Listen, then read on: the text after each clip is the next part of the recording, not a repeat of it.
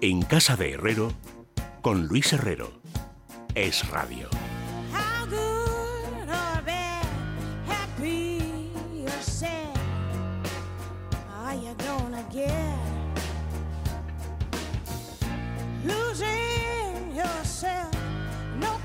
Faltan 23 minutos, amigos, para que sean las 5 de la tarde de las 4 en la Comunidad Canaria.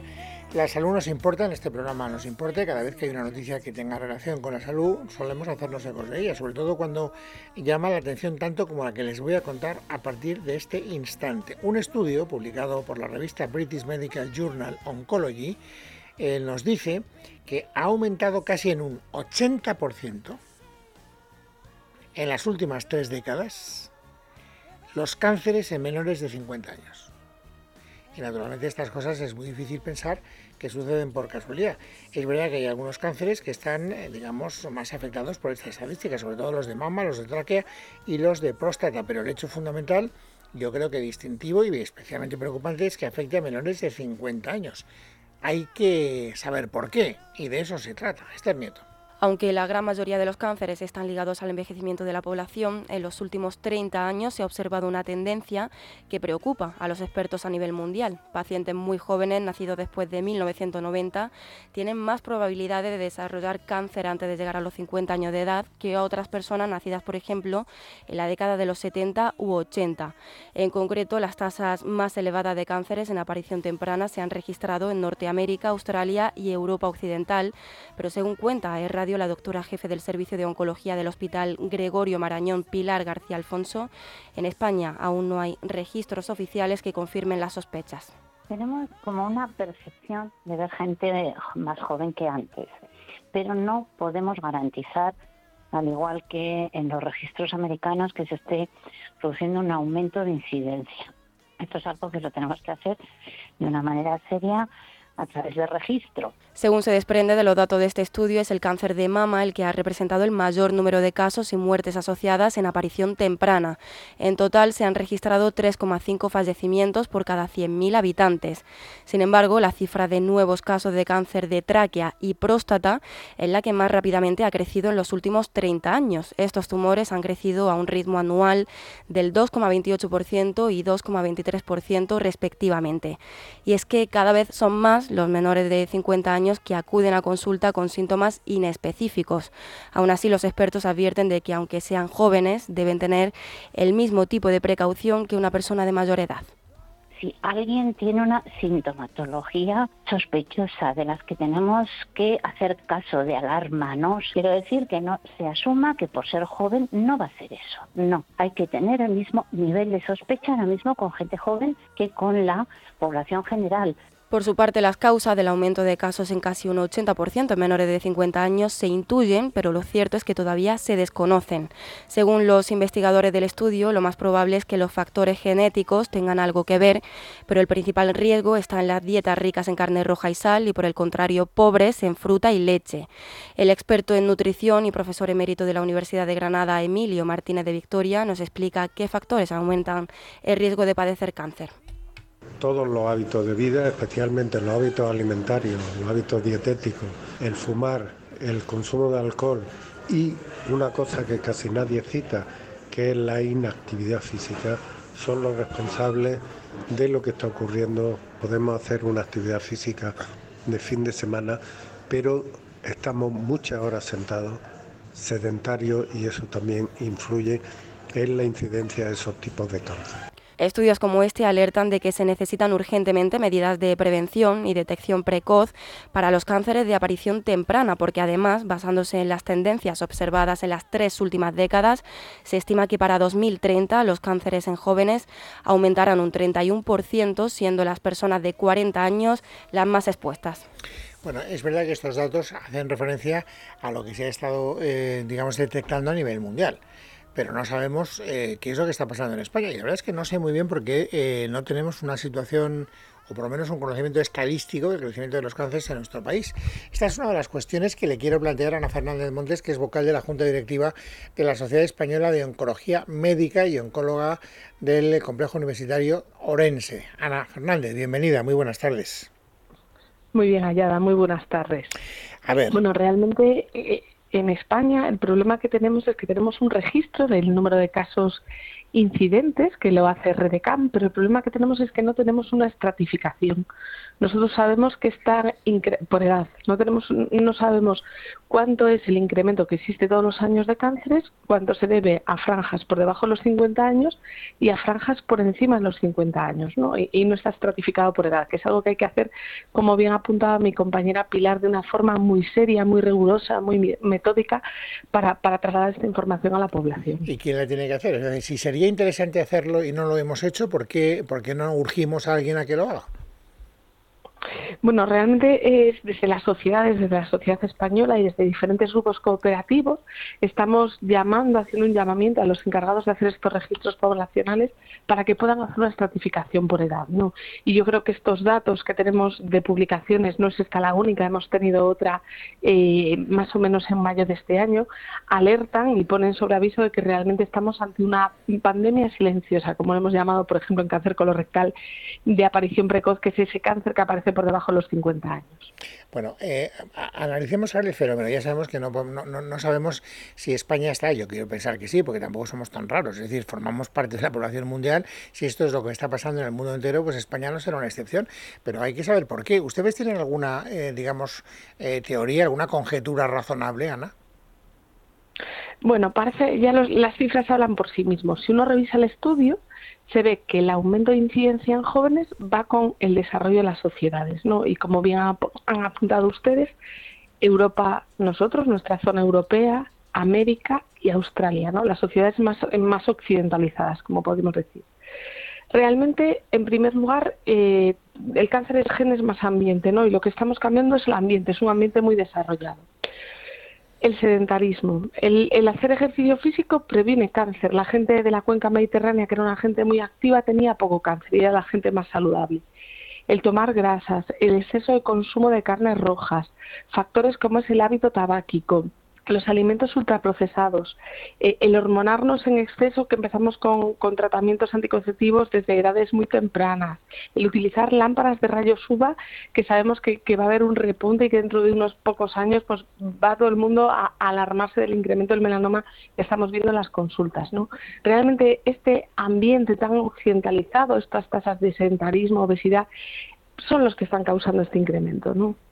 Y eso justifica también el hecho de que sean menores de 50 años los más afectados estadísticamente, porque hasta donde yo sabía, que no soy un gran ignorante en la materia, ¿eh? lo confieso, eh, pues yo creía que el cáncer era una enfermedad que podía, eh, desde luego, afectarte a cualquier edad, pero que era más frecuente en gente de edad más avanzada. Y ahora lo que vemos es que donde está incrementándose con más asiduidad o con más intensidad, por decirlo mejor, es en los menores de 50 años que llevan un estilo de vida muy parecido a los de 60 o 70, ¿o no? realmente probablemente esta gente de 40 a 50 años se hayan expuesto a más alimentos procesados, más bebidas edulcoradas, un exceso de consumo de carnes rojas, mucho más que esta población de 60 años. Yo tengo unos hábitos y tomo más alimentos procesados de los que tomaban mis padres o mis abuelos. De ahí que se adelante la aparición, ¿no? Igual tienes una genética que te predispone a cáncer, pero tu cáncer se adelanta porque tu exposoma, que es como le llamamos a esa exposición a factores nocivos ambientales o, no tan nocivos, eh, traduce en un cáncer antes de tiempo. Bueno, sabemos que los tres cánceres más afectados, insisto, eh, según la estadística que hemos conocido hoy, son los de mama, los de tráquea y los de próstata. ¿Esto nos da alguna pista, Ana? Bueno, realmente eh, pista, yo una vez que leí el estudio pista a pista me lo da el cáncer de mama, ¿no? Es algo muy llamativo que en las consultas tenemos muchísima población de entre 20 y 30 y de entre 30 y 40, ¿no? Que era una población rarísima eh, de antiguo, más que aquellas pacientes que tenían síndromes hereditarios, ¿no?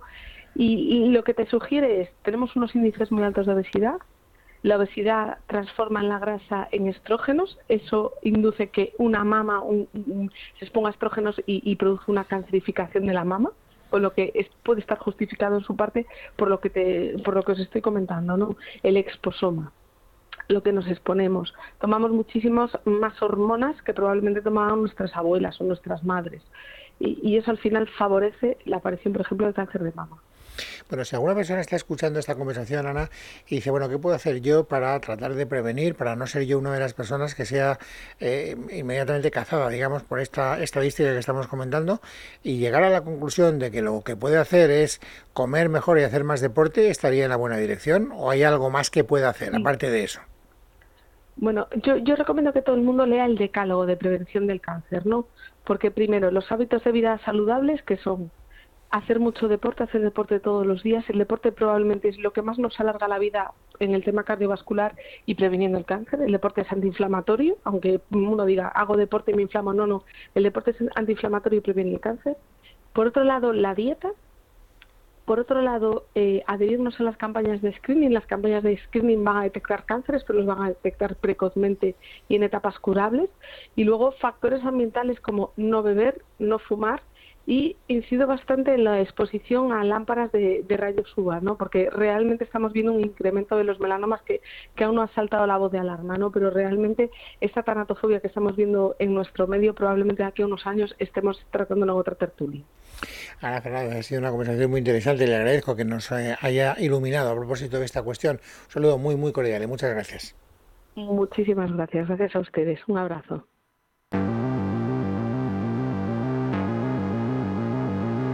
En Casa de Herrero, con Luis Herrero. Es Radio.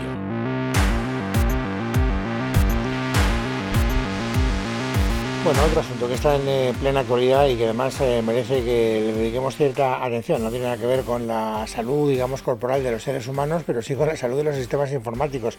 Si ustedes viven en Sevilla, eh, saben que los sistemas del Ayuntamiento sevillano, desde el pasado martes, el día en el que sufrieron un, ciberataque, están bloqueados. Y además no hay ninguna fecha prevista para que se puedan reactivar. De tal manera que hay algunos servicios que están trabajando a la vieja usancia, es decir, con papel y con bolígrafo. Eh, por ejemplo, la policía, por ejemplo, los bomberos toman nota a mano de los avisos que reciben. Y además así va a seguir siendo mientras se investiga si con este hackeo los ciberdelincuentes han accedido a datos confidenciales de los sevillanos, porque no sabemos si eso efectivamente se ha podido producir. Se está trabajando contra el ROG eh, y la policía está tratando de determinar eh, primero eh, cuáles son o quiénes son los criminales que han empezado ya pidiendo un rescate de 5 millones de dólares para liberar esta situación y además eh, están también eh, tratando de averiguar cuál ha sido el origen de este hackeo. Pistas parece que hay. Conozcamos los datos. Carmen Arreaza. Con un mensaje a través de sus redes sociales, el Ayuntamiento de Sevilla alertaba de que había sufrido un ataque informático y que todos los sistemas y servicios quedaban suspendidos de manera online mientras trabajaban para restablecer la normalidad. A efectos prácticos, implicaba que cualquier gestión con el consistorio todavía a estas horas ha de hacerse de manera presencial y que los funcionarios municipales, también policía y bomberos, tienen que trabajar anotando a mano los avisos recibidos por los ciudadanos. Pero probablemente el consistorio hispalense no era consciente de a qué se enfrentaba realmente. En principio parecía una incidencia similar a una caída informática que hacía que se suspendiera de inmediato los ordenadores de más de 4.000 funcionarios de la Administración municipal. Una paralización total del sistema consecuencia de la entrada de un virus, como explicaba ayer en una rueda de prensa el concejal de Transformación Digital, Juan Bueno. Eh, creemos que sabemos el origen del problema casi a un 99%. Es decir, para entendernos entre todos, creemos que sabemos por dónde por qué ordenador ha entrado el problema. También este grupo de trabajo especializado y especialista nos recomienda que todavía no lo digamos porque no está contrastado al 100%. Cuando esté contrastado al 100% lo diremos. ¿Y por qué no está contrastado al 100%? Porque hay que averiguar si ese equipo y todos los que estaban en su servicio están también afectados. Y es que al parecer la brecha de seguridad se habría producido a través de un ordenador de un funcionario que se encontraba teletrabajando desde su casa, tal y como ha explicado el alcalde de Sevilla, el popular José Luis Sanz, en una entrevista. Un pequeño resquicio que los ciberdelincuentes habrían aprovechado para hackear los datos confidenciales que el ayuntamiento tiene en su poder y tal y como señalaba en otra entrevista en Canal Sur Radio. Eh, lo que parece en principio, insisto, hasta la falta del informe definitivo, es que no, no se han llevado, no han robado datos eh, pero sí han conseguido eh, bloquear, encriptar una serie de datos para que nosotros tampoco lo podamos utilizar. La suerte, entre comillas, que hemos tenido es que esos datos que han bloqueado estaban en un servidor antiguo que tenía ya copia de seguridad en un servidor nuevo unos datos que el ayuntamiento no habría perdido, pero que sí están secuestrados y en poder de estos ciberdelincuentes que buscarían usarlos con objetivos ilícitos. De hecho, han pedido un rescate de 5 millones de dólares primero y de un millón después como condición para devolverlos, un pago que el alcalde sevillano no ha contemplado en ningún momento. Vamos, no hemos dedicado ni un segundo al, tema del posible pago, ¿no? Además me parece poco serio, ¿no? Empezaron al, fin, al principio pidiendo 5 millones de dólares, después un millón. yo creo que no tiene mucho no le hemos dedicado ni un segundo a ese debate. La investigación continúa, pero por el modus operandi todo apunta al grupo holandés de ciberdelincuencia Lockbit, uno de los más activos y peligrosos del mundo, que incluso atacó a principios de año a la compañía del servicio postal del Reino Unido, la Royal Mail.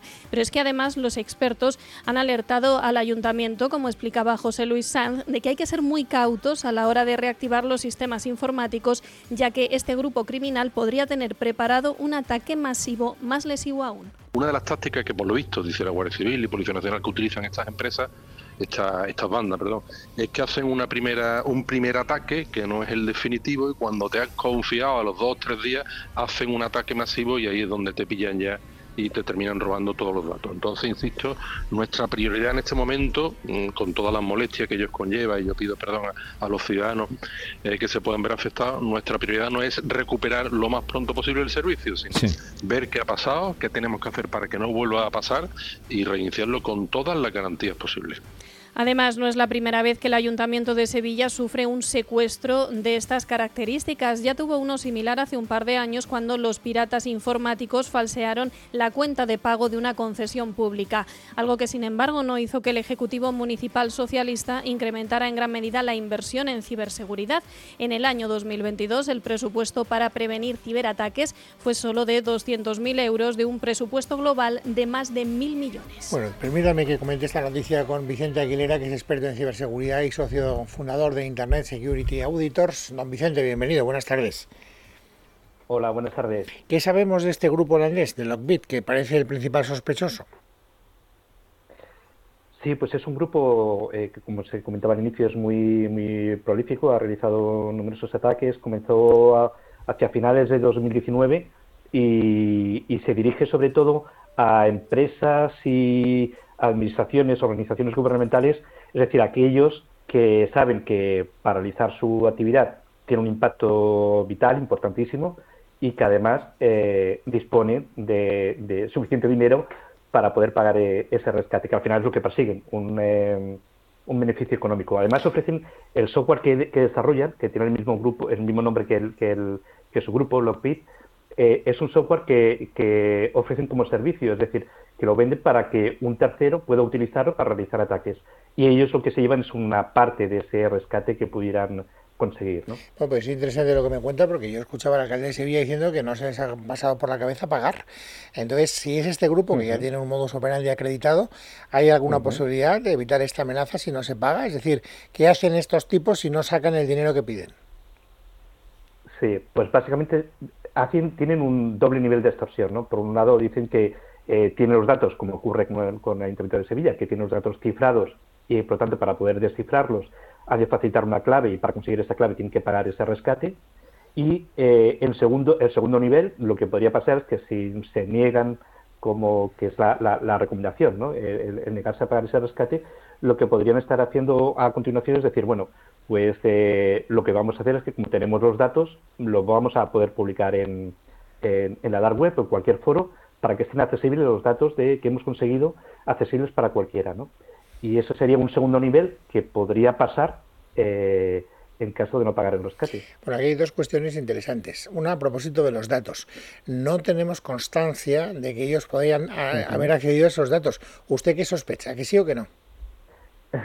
yo, yo creo que sí. Creo que sí porque si los datos se han cifrado, obviamente han tenido acceso. Eh, otra cosa es eh, en un momento dado han tenido acceso. que puede ser que no hayan exfiltrado esos datos, es decir, que por alguna razón, porque no fuese su propósito o por eh, porque hubieran sido detectados a tiempo, por la razón que fuera, no le hubieran dado tiempo a exfiltrar todos los datos.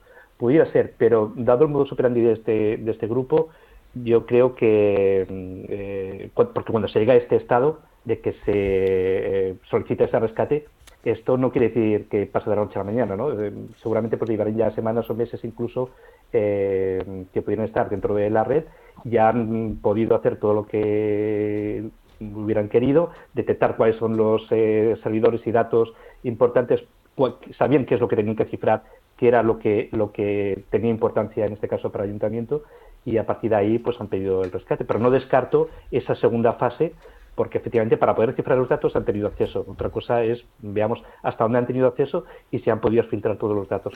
Y luego hay otra cuestión interesante que me gustaría tratar con usted, y es que la policía lo que dice es que no quieren reactivar el sistema porque en el momento en que reactiven el sistema se puede producir un ataque masivo. ¿Hay manera de prevenir ese riesgo? Em, pues eh, e-, es difícil porque para prevenir esa, porque este software lo que hace precisamente es se autopropaga por, por, toda la red eh, de forma automática. Entonces, la, la, forma, única forma de evitarlo es que fuesen sistemas aislados, que no se pudiera propagar porque el sistema está aislado. Pero esto es prácticamente imposible hoy en día. Podemos desactivar algunos servidores en concreto o partes de la red, pero desactivar todos o eh, desconectar todos los sistemas o aislar todos los sistemas es, es harto complicado. Eh, por lo tanto, efectivamente, sí es una buena, una, una buena medida el, el el estar seguros de cuándo se vuelve a reactivar eh, para que no ocurra eso, porque a lo mejor puede estar todavía activo en algún sistema y efectivamente cuando se reinicie ese sistema eh, poder volver a propagarse. Pero entonces, ¿qué salida tenemos? Es decir, si no pagamos, nos van a publicar los datos. Eh, si reactivamos el sistema, el ataque masivo va a ser imparable. ¿qué, podemos hacer? O sea, si yo fuera el alcalde de Sevilla y le pidiera a usted un consejo, ¿qué consejo me daría? Bueno, yo creo que ah, eh, el primer paso está bien. Bueno, el primer paso yo creo que eh, eh, se tiene que haber hecho trabajo previo, ¿no? Ahora ya estamos en la fase de, de, bueno, hemos llegado al problema y ahora hay que solucionarlo, ¿no?